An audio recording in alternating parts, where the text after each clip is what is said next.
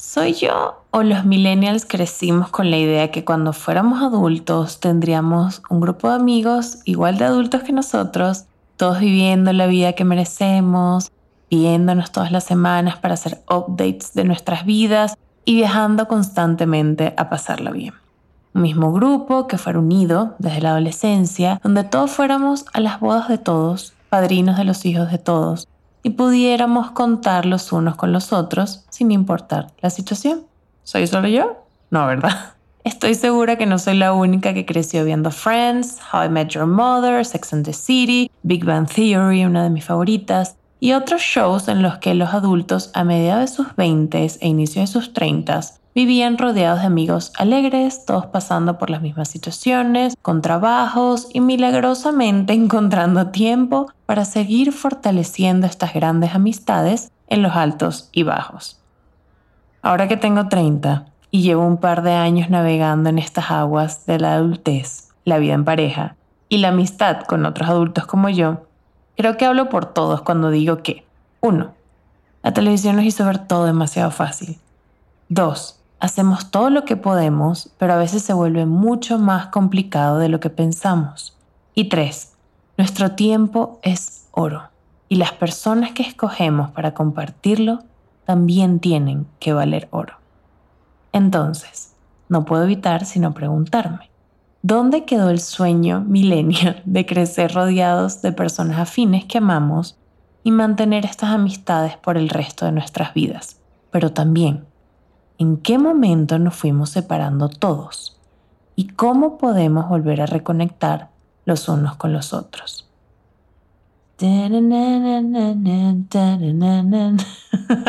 ok, ok, no, tampoco así. Vamos de nuevo.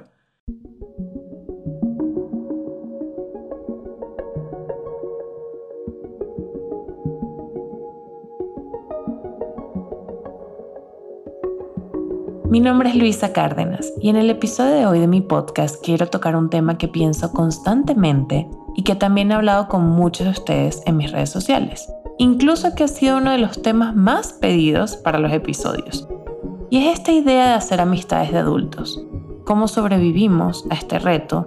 ¿Por qué se nos hace tan difícil conectar con personas nuevas después de la adolescencia? Después de emigrar un par de veces en mi vida adulta y ahora vivir permanentemente en un país donde no crecí, México, siento que he ido poniendo una o dos cosas en práctica para poder crear amistades a donde voy. No siempre ha sido fácil y ha tomado algunos años no solo entender a personas de nuevas culturas, sino también entender qué es lo que yo busco en alguien nuevo y en alguien con quien quisiera pasar mi tiempo y compartir mi vida. En este episodio les contaré un poco mi experiencia desde adolescente, cómo he encontrado personas tan valiosas en México que ya considero grandes amigos, y cómo he mantenido amistades en muchos años que han sobrevivido mudanzas, cambios de vida, migraciones, nacimientos de bebés y diferentes puntos de vista. En este aprendizaje he tenido que superar mi propia introversión, algunas barreras culturales, he sido paciente, constante, me he abierto a nuevas personas y a veces también he dicho sí a todo. Un poco más de eso adelante. Lo importante es que siempre, en cada paso que he dado para seguir conectando con nuevas personas, son muchas más las alegrías y los beneficios que he obtenido que los traspiés. Y eso, en mi libro, es una ganancia. Por ahora, espero que te pongas cómoda o cómodo, que te sirvas esa taza de café o té que tanto te gusta que pauses el mundo exterior por unos minutos y que como siempre me acompañes a tener otro día maravilloso.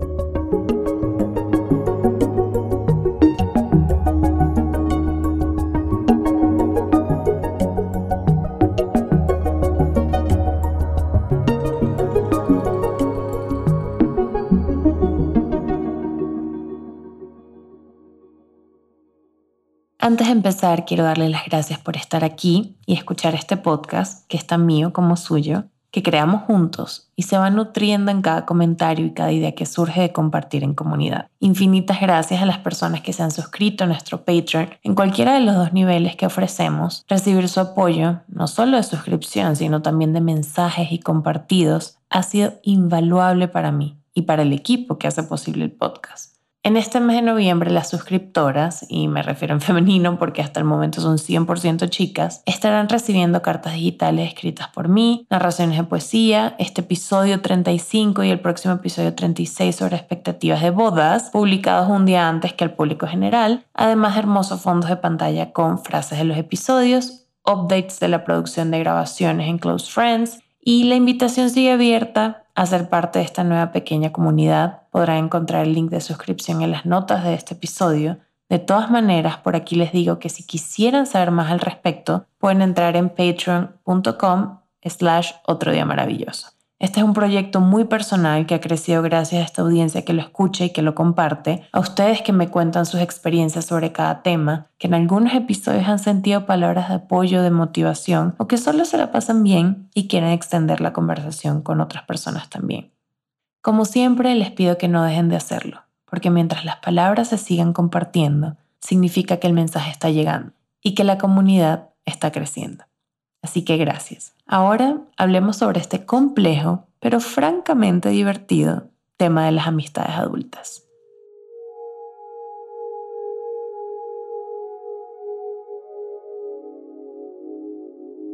Como ya les he comentado antes en este podcast, soy hija única y además soy la mayor de mis primos. La diferencia es grande. Mis primos mayores tienen actualmente 45 años, o sea, me llevan 15 años, y mis primas menores tienen entre los 5 y los 18. Es decir, hay un gap generacional bien fuerte. Crecí como hija única en una familia que además estaba pasando por un divorcio y viviendo en casa de mis abuelos paternos donde pasaba mis días en gran parte con personas mayores. Mis abuelos, mis tíos, los amigos de mis abuelos, que siempre llenaban la casa de reuniones y música, pero muy pocos niños de mi edad, por no decir ninguno.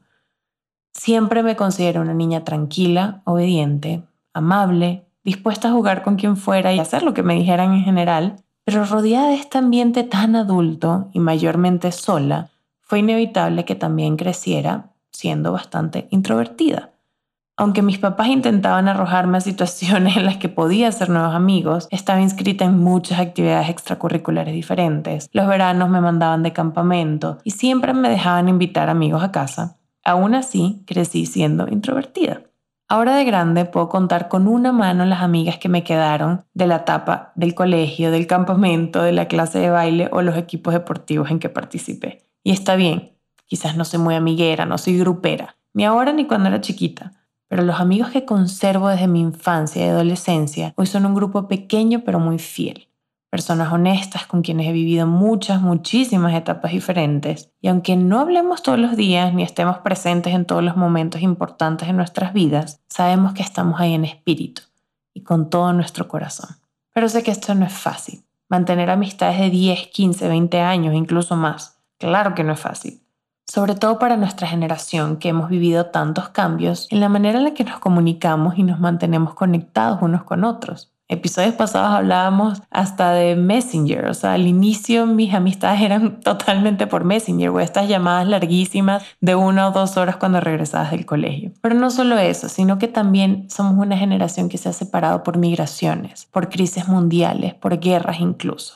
Quizás para nuestros padres o abuelos era más fácil mantener a los mismos amigos y verlos siempre, ver crecer a sus familias, todos viviendo en la misma ciudad, incluso a veces en la misma cuadra, juntando a sus familias para fechas importantes, creciendo a la par, sin verse forzados a mudarse en sus 20 o en sus 30, manteniendo una estabilidad, fuera económica, social o de vida en general. En cambio, para nosotros, la separación llegó mucho más rápido de lo que lo esperábamos. El estilo de vida ajetreado, rápido, siempre moviéndose, siempre buscando ser productivo, siempre agregando una red social nueva, siempre despidiéndonos a unos y recibiendo a otros siempre siendo pasajeros en un tren que pasa muchas estaciones. Nos ha hecho vivir en un estado constante de cambio y adaptación, y sobre todo de supervivencia. Llegamos a un lugar nuevo y buscamos a nuestros pares para poder sobrevivir, para entender el lugar, para pedir consejos, sea por estudios, por mudanza o por razones personales. La realidad es que pocos seguimos en los mismos lugares donde nos criamos.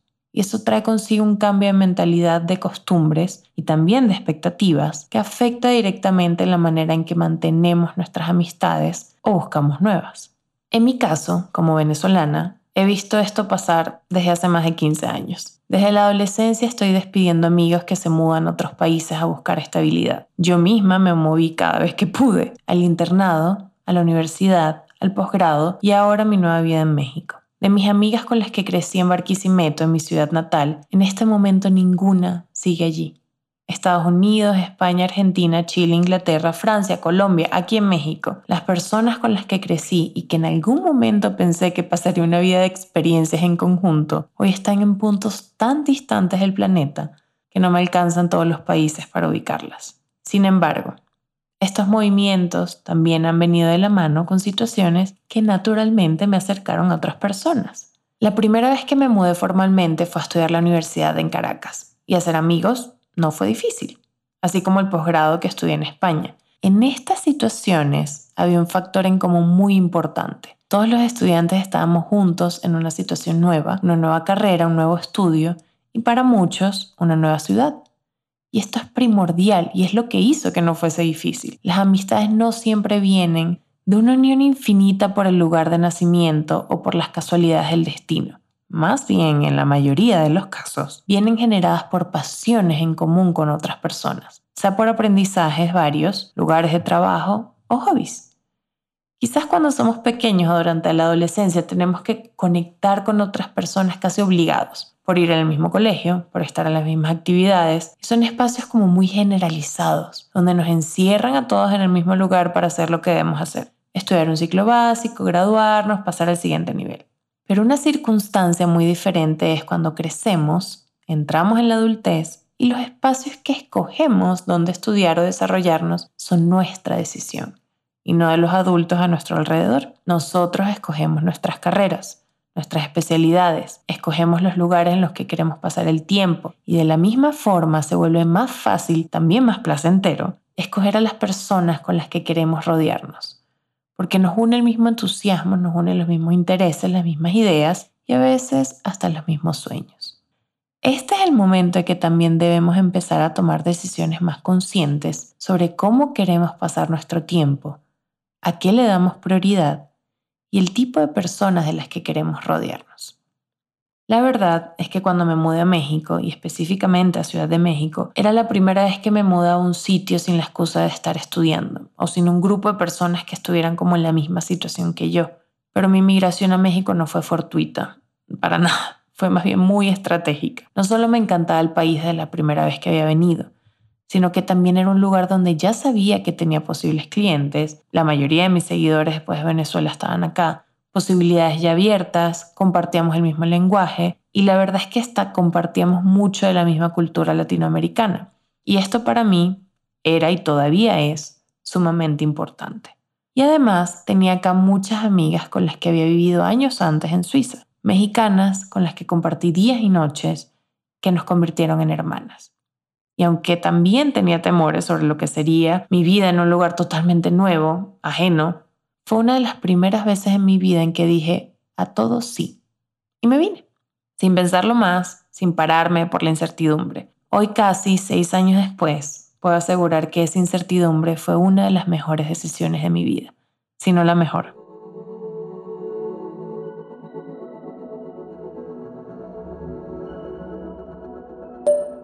Hola, mi nombre es Ariana Chaparro. Yo considero que soy una persona sumamente extrovertida, de las que habla hasta con la pared.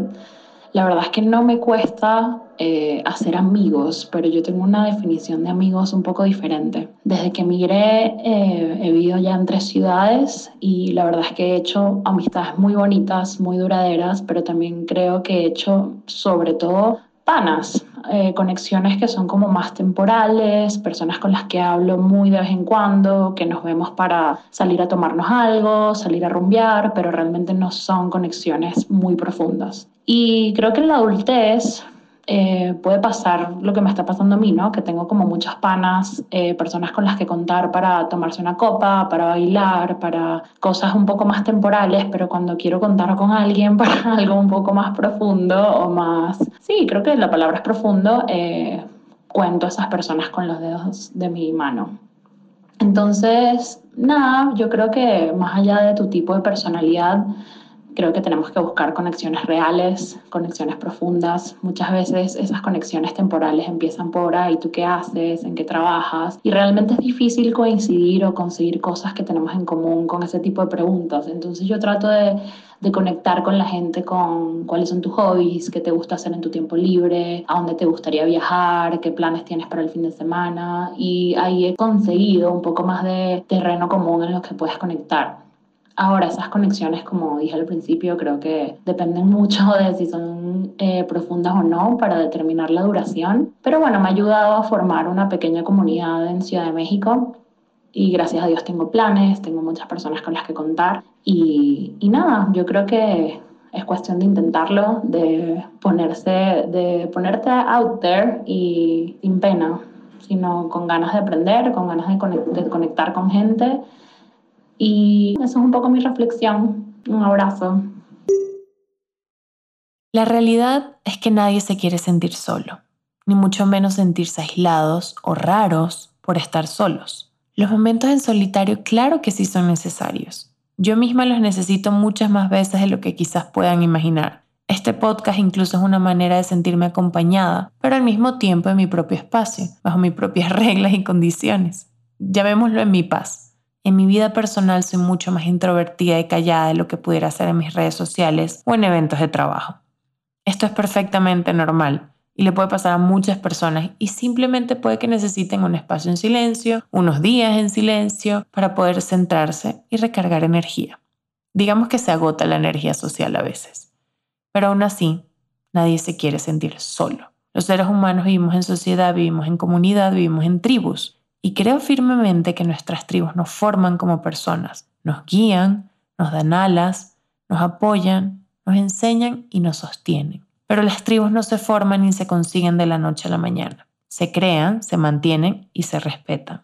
Pensaríamos que la familia es nuestra primera tribu, pero a veces ni siquiera. A veces hay personas que se sienten mucho más cómodas y apoyadas por los amigos que han escogido en la vida que con sus propias familias. Y ahí es cuando creo que es totalmente real que muchas veces nuestras familias también son escogidas, no solamente de sangre, son las personas que están ahí para nosotros y que nos nutren y nos cuidan. Pero entonces, ¿cómo podemos identificar a estas personas que pueden formar parte de nuestras vidas? Lo primero es entender que hay amigos para diferentes momentos, así como para diferentes etapas de nuestras vidas no con cualquier persona ni con siquiera cualquier amigo podemos abrirnos emocionalmente a contarles nuestras situaciones más personales. De esos amigos con los que podemos netear, llamar a la madrugada, contarles un problema, pedirles ayuda en momentos difíciles y también pedir consejos sobre temas familiares o de parejas. Pero quizás los amigos con los que no podemos hacer eso son los amigos con los que podemos ir a desayunar cualquier fin de semana, ir a hacer ejercicio, probar cosas nuevas y pasar ratos ligeros sin preocupaciones como adultos ansiosos que a veces podemos ser, es muy fácil desesperarnos en tratar de convertir cierto tipo de amigos en otro tipo de amigos. Y hoy me gustaría pedirles que dejen las cosas fluir, dejen la vida fluir y dejen a la gente fluir.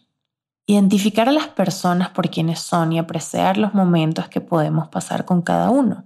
Es uno de los privilegios y placeres más bonitos que tenemos al vivir en comunidad, al convivir con otras personas. Por otro lado, también debemos cuidarnos de mantener nuestros espacios sanos. Que seamos adultos a cargo de nuestras decisiones no quiere decir que tengamos que soportar ambientes y personas tóxicas que no aportan nada a nuestra vida. Esto también puede ser súper difícil de identificar, pero si algo debemos cuidar es nuestra energía.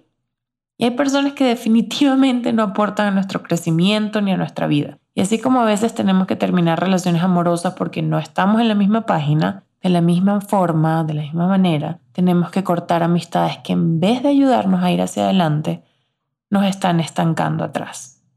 Incluso me he dado cuenta que este punto es una razón muy común por la que muchas personas no se sienten capaces de mejorar sus amistades ni sus vidas, porque se empeñan en rodearse de las mismas personas que en cierto punto ya no les aportan nada, solo hacen peso. ¿Recuerdan el episodio de abundancia que hice con Sofía Alba? Cuando hablamos de la energía positiva y cómo funcionaba, que si tú das un paso, el universo da 10 por ti. Bueno, pues a veces, solo a veces, ese paso viene en forma de cortar relaciones que nos están haciendo daño, para dar paso a relaciones mucho más sanas, prósperas, positivas, y que traen alegría en nuestras vidas. La vida es muy corta, señores. Vamos a disfrutarla junto a las personas que valen oro para nosotros.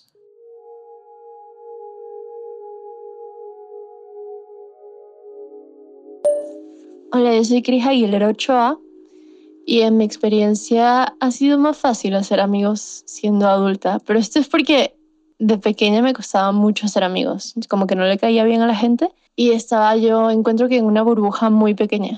Ya de grande he encontrado a gente muy distinta, he visto que el mundo es mucho más variado de lo que yo me hubiera esperado y caben muchas clases de personas eh, que te a querer por cosas distintas, ¿no? Y también aprender eso, ¿no? Unos amigos pueden ser para unas cosas y otros para otras cosas. Puedes tener tus amigos de leer, tus amigos de ver series, tus amigos de salir de fiesta y tus amigos de tomar chocolate. No tienen que ser una persona cumplir todas las cosas y no te tiene que gustar todo de un amigo tuyo. Y eso está chévere, está bien que puedes explorar todas esas partes de la amistad y me gusta mucho, me gusta mucho que, o sea, más que el énfasis en, buscar pareja, yo pondría énfasis en buscar amigos y que te duren toda la vida, porque es, es bonito. Y aunque no duren toda la vida, aunque duren lo que duren, eso también vale la pena siempre, siento yo. Y sí, me encanta ser amigos, soy muy extrovertida. De pequeña no era tanto, era, era muy introvertida, entonces también tal vez ese sea un factor. Para ir un poco más al grano, en este episodio principalmente me gustaría conversar sobre algunos tips, algunas ideas de cómo podemos hacer amistades de adultos y más importante, cómo fortalecerlas. Es muy probable que me estés escuchando pensando que ya lo has intentado todo, que no vale la pena invertirle mucho más tiempo y energía a algo con lo que ya hiciste las paces, que tus tres amigos de toda la vida son suficientes y que en este presente moderno y tan conectado con redes sociales, Instagram y en Twitter, pues ya tienes todo lo que necesitas con otras personas. Y a ver, como siempre les digo, no soy experta en nada, pero sí curiosa en todo. Y aunque respeto las decisiones de cada quien sobre cómo vivir sus vidas y sobre las decisiones que a cada uno le traigan paz, también creo que la vida es maravillosa cuando se comparte. Por eso creé mi blog hace 11 años. Creo que juntos podemos llegar más lejos, podemos ver más, podemos aprender más y podemos vivir más. Y si ya llegaste hasta aquí, antes de escuchar algunos tips que he ido recolectando en los años, también quiero que sepas que no estamos solos en la búsqueda de nuestros pares, nuestros grupos y las personas que pueden agregar mucho valor a nuestras vidas. Todos estamos en esa búsqueda. Todos lo estamos intentando y nunca es demasiado tarde para conocer a esas personas que te pueden hacer bien. Así que vale mucho la pena seguir intentándolo. Entonces, vamos a decirle a todos así. Ese es mi primer consejo, ojo, al grano, sin pensarlo mucho. Una de las ideas que más me ayudó a conocer gente cuando llegué a México fue decirle a todos sí. Y luego cuando llegó Andrés, mi novio, también fue una decisión en conjunto. A todos sí. El plan del miércoles en la noche, sí. El desayuno del lunes en la mañana, correr los domingos en la tarde, road trip del fin de semana, sí. El opening de la exposición en el museo, sí. El evento de la marca que nunca había escuchado, la comida con personas que no tenían ni idea a todo sí. Ok, es cierto, no todas las situaciones las disfruté, no con todas las personas entablé una larga amistad, pero salí, me puse ahí afuera, me presenté, hablé de mí, de lo que hago, de lo que me gusta, y claro que sí fui conociendo a personas que hoy son valiosísimas en mi vida. Este no fue un estilo de vida que pude mantener demasiado tiempo, pero al menos los dos primeros años de mi vida en México le dije a todo sí, a todo lo que podía por lo menos. Y de esa manera fui haciendo conexiones, lo que me lleva a mi segundo punto. No siempre me hice la mejor amiga de las personas nuevas que conocía, pero estas personas me presentaron otras personas. Quizás con algunos salí un par de veces, la pasamos bien y no pasó más, pero esas personas me presentaron a otras con las que eventualmente sí conecté mucho. Y mi segundo punto es conocer a los amigos de tus amigos. Si mis amigos son amigos de otras personas completamente nuevas a mí, al menos sé que esas personas y yo tenemos algo en común, que son mis amigos. esto me gusta llamarlo amigos de herencia. Sé que en Venezuela pasa mucho, por ejemplo, y que en otros países o ciudades donde puede haber como mucho movimiento de gente por migración también. Quizás mis amigos se van del país y no los veo de nuevo en mucho tiempo, pero puedo ver a sus otros amigos que siguen donde yo estoy y podemos conectar a través de este punto en común. Y quién sabe, quizás incluso conectar mucho más en estas nuevas oportunidades. Mi tercer consejo va un poco en el mismo camino y es conectar con los amigos de tu pareja, en caso de que tengas alguna, o en el futuro, quién sabe. Esto puede ser un arma de doble filo porque dependiendo de la relación corremos el riesgo de perder a estos nuevos amigos después de una ruptura, pero digamos que tocamos madera y eso no pasa y estamos en relaciones sanas y duraderas. En estos casos, unir los grupos de parejas de tus amigos con tus propios grupos amigos crea un conjunto de personas que ambos pueden disfrutar y al tener la pareja como punto en común entre los terceros, también pueden encontrar muchas cosas afines. Y a ver, aquí pensándolo, ¿cuántas veces no han tenido como herencia tipo, ay no, es que yo me hice amiga en verdad de ella, pero porque salió con un amigo mío y bueno, ahora ellos ya no salen, pero ella sigue siendo mi amiga. Pasa todo el tiempo, ¿no? Cuarto consejo, y este quizás es un poco delicado porque no le va a caer bien a todo el mundo, pero soy creyente de las segundas oportunidades, así que, ¿por qué no? Intentar reconectar con personas con las que tuvimos cercanía antes. Aunque la relación no haya terminado tan bien, y sientan que cambiaron tanto que ya no se reconocen. Esto aplica sobre todo a amigos de la infancia y la adolescencia con los que perdimos contacto hace mucho tiempo. Quizás ahora vivimos en la misma ciudad, quizás ahora tenemos más cosas en común que antes, quizás hace 15 años no era el momento de formar la relación más sana, pero ahora, después de aprender y de vivir, puede que sí lo sea. Una de mis grandes amigas de este momento era una persona que conocí hace como unos 15 años y en ese momento genuinamente yo no pensaba que tenía nada en común con ella. Y hoy en día tenemos muchísimo en común. Ahora, otro punto importante, y creo que ha unido a ese último consejo, y es que sobre todo como adultos debemos estar dispuestos a dar más que a recibir. Lo dije al principio del episodio. Todos vivimos vidas rápidas, ajetreadas, con mucho trabajo, muchos pendientes, muchas responsabilidades, y no siempre tenemos el tiempo de detenernos a dar el primer paso para conectar con alguien nuevo porque ponemos mil peros de por medio. Tememos perder el tiempo, decepcionarnos, invertir la poca o mucha energía que podemos tener después de un día de trabajo e intentar conectar con personas con las que eventualmente no tendremos mucho en común. Pero si no lo hacemos, si no damos un primer paso cuando el resto del mundo se queda detenido, nunca sabremos si la otra persona también quiere dar el paso por nosotros. En pocas palabras, si no tenemos empatía con los demás, si no buscamos una conexión que nos pueda dar buena espina, nos estamos cerrando oportunidades a conocer personas valiosas e incluso apoyar a los demás. Esto a veces puede drenar energía, es cierto. No todos estos consejos que les estoy dando puede que funcionen, también es cierto. Va a depender mucho de cada quien, de qué tan introvertidos o extrovertidos sean, de las cosas que deben sanar por separado, de las circunstancias muy personales de cada uno, pero les aseguro que este es un punto de partida. Si están escuchando este episodio buscando ideas de cómo abrirse un poco más a los demás, estas son las ideas que me han servido a mí, que pongo en práctica siempre y que me han traído infinitas alegrías. Por último, lo que sería el, no sé, quinto sexto consejo, Creo que una situación muy importante que hay que tomar en cuenta cuando hablamos de amistades de adultos es hablar de cambios. Los consejos pasados pueden que sean más en pro de conocer a nuevas personas, pero ¿qué pasa con las personas que conocemos desde hace mucho tiempo, que consideramos nuestros amigos más cercanos, pero nuestras vidas van cambiando radicalmente a medida que pasan los años? Los amigos que empiezan a tener hijos cuando nosotros no o lo contrario, los amigos con profesiones muy distintas a las nuestras y que les consumen todo su tiempo, amigos con situaciones económicas distintas y que eventualmente se puede volver una limitación para seguir haciendo las mismas cosas que hacíamos antes, amigos que simplemente están pasando por un proceso personal en el que la vida nos va separando, enfermedades mentales, ideas políticas, situaciones familiares complicadas.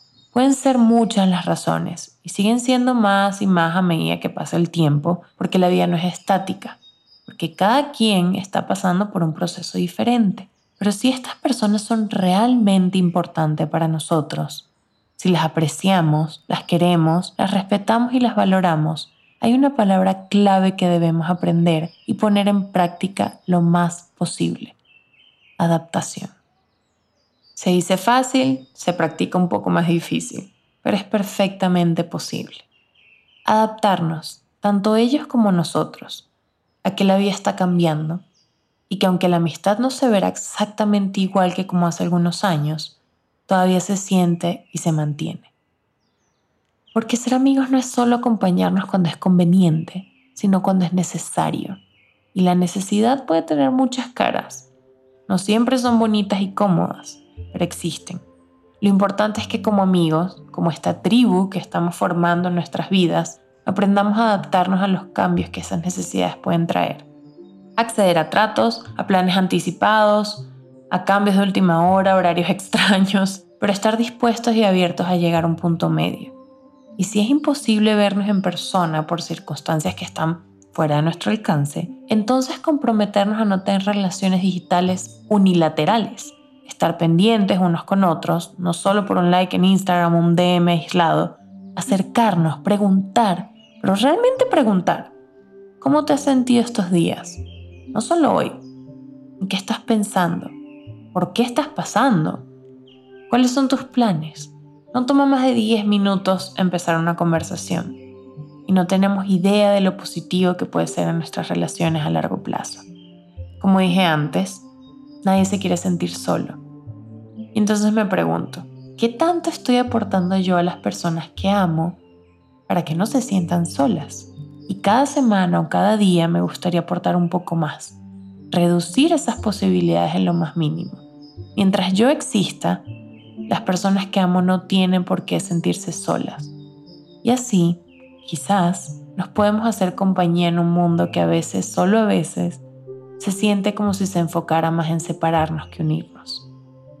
Así que hoy quisiera que le digas a todos sí, que tomes la iniciativa de acercarte a los demás cuando veas cosas en común, que bajes la guardia aunque sea un poquito y te aventures a ceder, que expreses el deseo que tienes de conocer a personas nuevas que practiques una y otra vez hasta que consigas a tus pares, que frecuentes los sitios que te gustan para que conozcas a otras personas afines, que tú mismo o tú mismo generes situaciones en las que los demás se acerquen, que reconectes con personas del pasado, que seas constante, muy constante, que consigas lugares físicos o digitales donde te sientas comprendido, escuchado y entendido.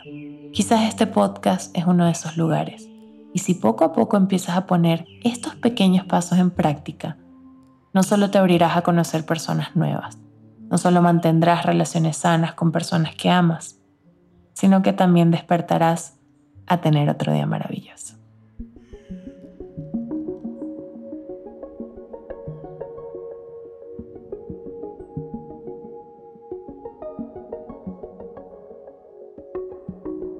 Una vez más, te doy las gracias por estar aquí y escucharme. Mi nombre es Luisa Cárdenas y este es mi podcast Otro Día Maravilloso. Gracias a todos por seguir aquí, por siempre servirse esa taza de café o té que tanto disfrutan y por seguir creciendo conmigo en lo que hago. Otro Día Maravilloso es una producción independiente de Aticolab. Somos un equipo pequeño que trabaja todos los días por llegar a más personas, así que les agradecería muchísimo si pudieran apoyarnos compartiendo nuestros episodios en redes sociales, siguiéndonos en Instagram o en TikTok como arroba maravilloso y suscribiéndose gratuitamente desde la plataforma en que lo escuchen. Estos pequeños aportes ayudan inmensamente a este proyecto. Y de nuevo, gracias a las personas que se han suscrito hasta ahora a nuestro Patreon. Espero que disfruten el contenido extra y la cercanía que trae ese medio. Y por favor, cualquier sugerencia sobre lo que les gustaría ver, saber o escuchar es sumamente bienvenida. Como siempre, René Andrade, mejor conocido como Kaitak, mezcla el sonido y compone la música que escuchas en este momento desde Madrid, España. David Sinestra diseña toda la hermosa imagen que nos acompaña desde Buenos Aires, Argentina. Claudia de Lima crea todo el contenido de TikTok que sigues en nuestras redes desde Caracas, Venezuela. Y Oriana Mata produce cada episodio conmigo desde Monterrey, México, para que semana a semana podamos seguir creando un contenido más cercano a mis pasiones, pero también más cercano a ti. Espero que tengas una bonita mañana, tarde o noche y nos escuchamos en un próximo episodio. Besos, bye.